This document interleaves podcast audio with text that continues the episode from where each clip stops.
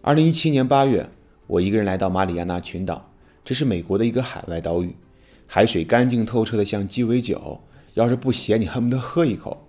飘落的雨水呢，可以直接饮用，因为没有空气污染。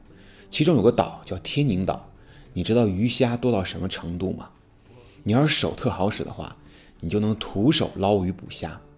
还有个岛叫山羊岛，是个无人岛，当地人呢可以划船去那里捕山羊。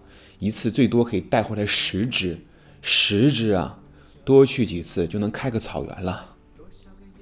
还有就是咱们中国卖那些特别贵的热带水果啊，比如说菠萝蜜啊、柚子啊、杨桃啊、大芒果呀，在马里亚纳群岛，说不定在野外或者谁家菜园里，你就能免费采到呢。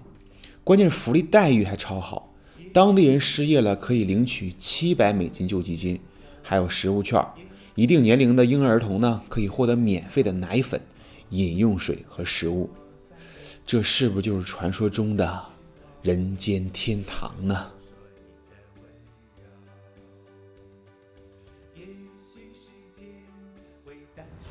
昨天去环岛的时候，跟一个当地的老太太聊了一会儿，她说她失业了，但是政府每个月会给她七百美金的救济金。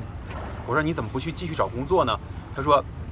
呃，工作起来不合算，因为如果他工作的话，他每小时只能拿到最低工资标准，就是不到七美金一小时。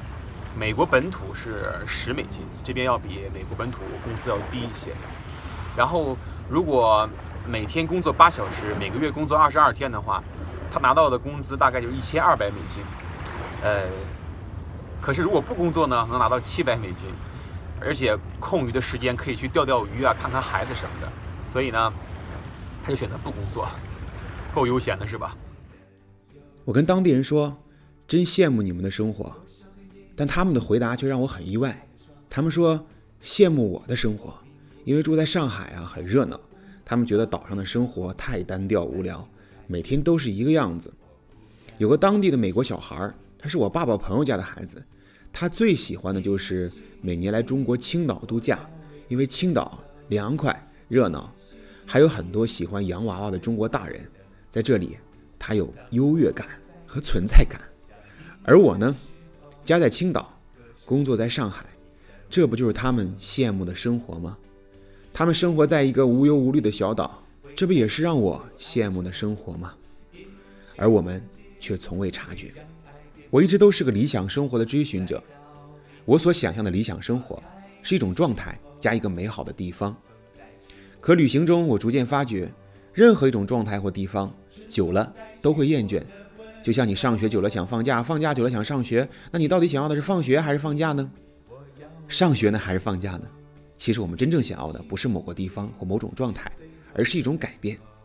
厌倦了城市的纷扰，就去看看江河与高山；感觉生活孤独与无聊，那就回归热闹。我不知道理想生活到底是什么样子，但改变旅行让我更接近它。我是赵铁夫，理想生活的追寻者。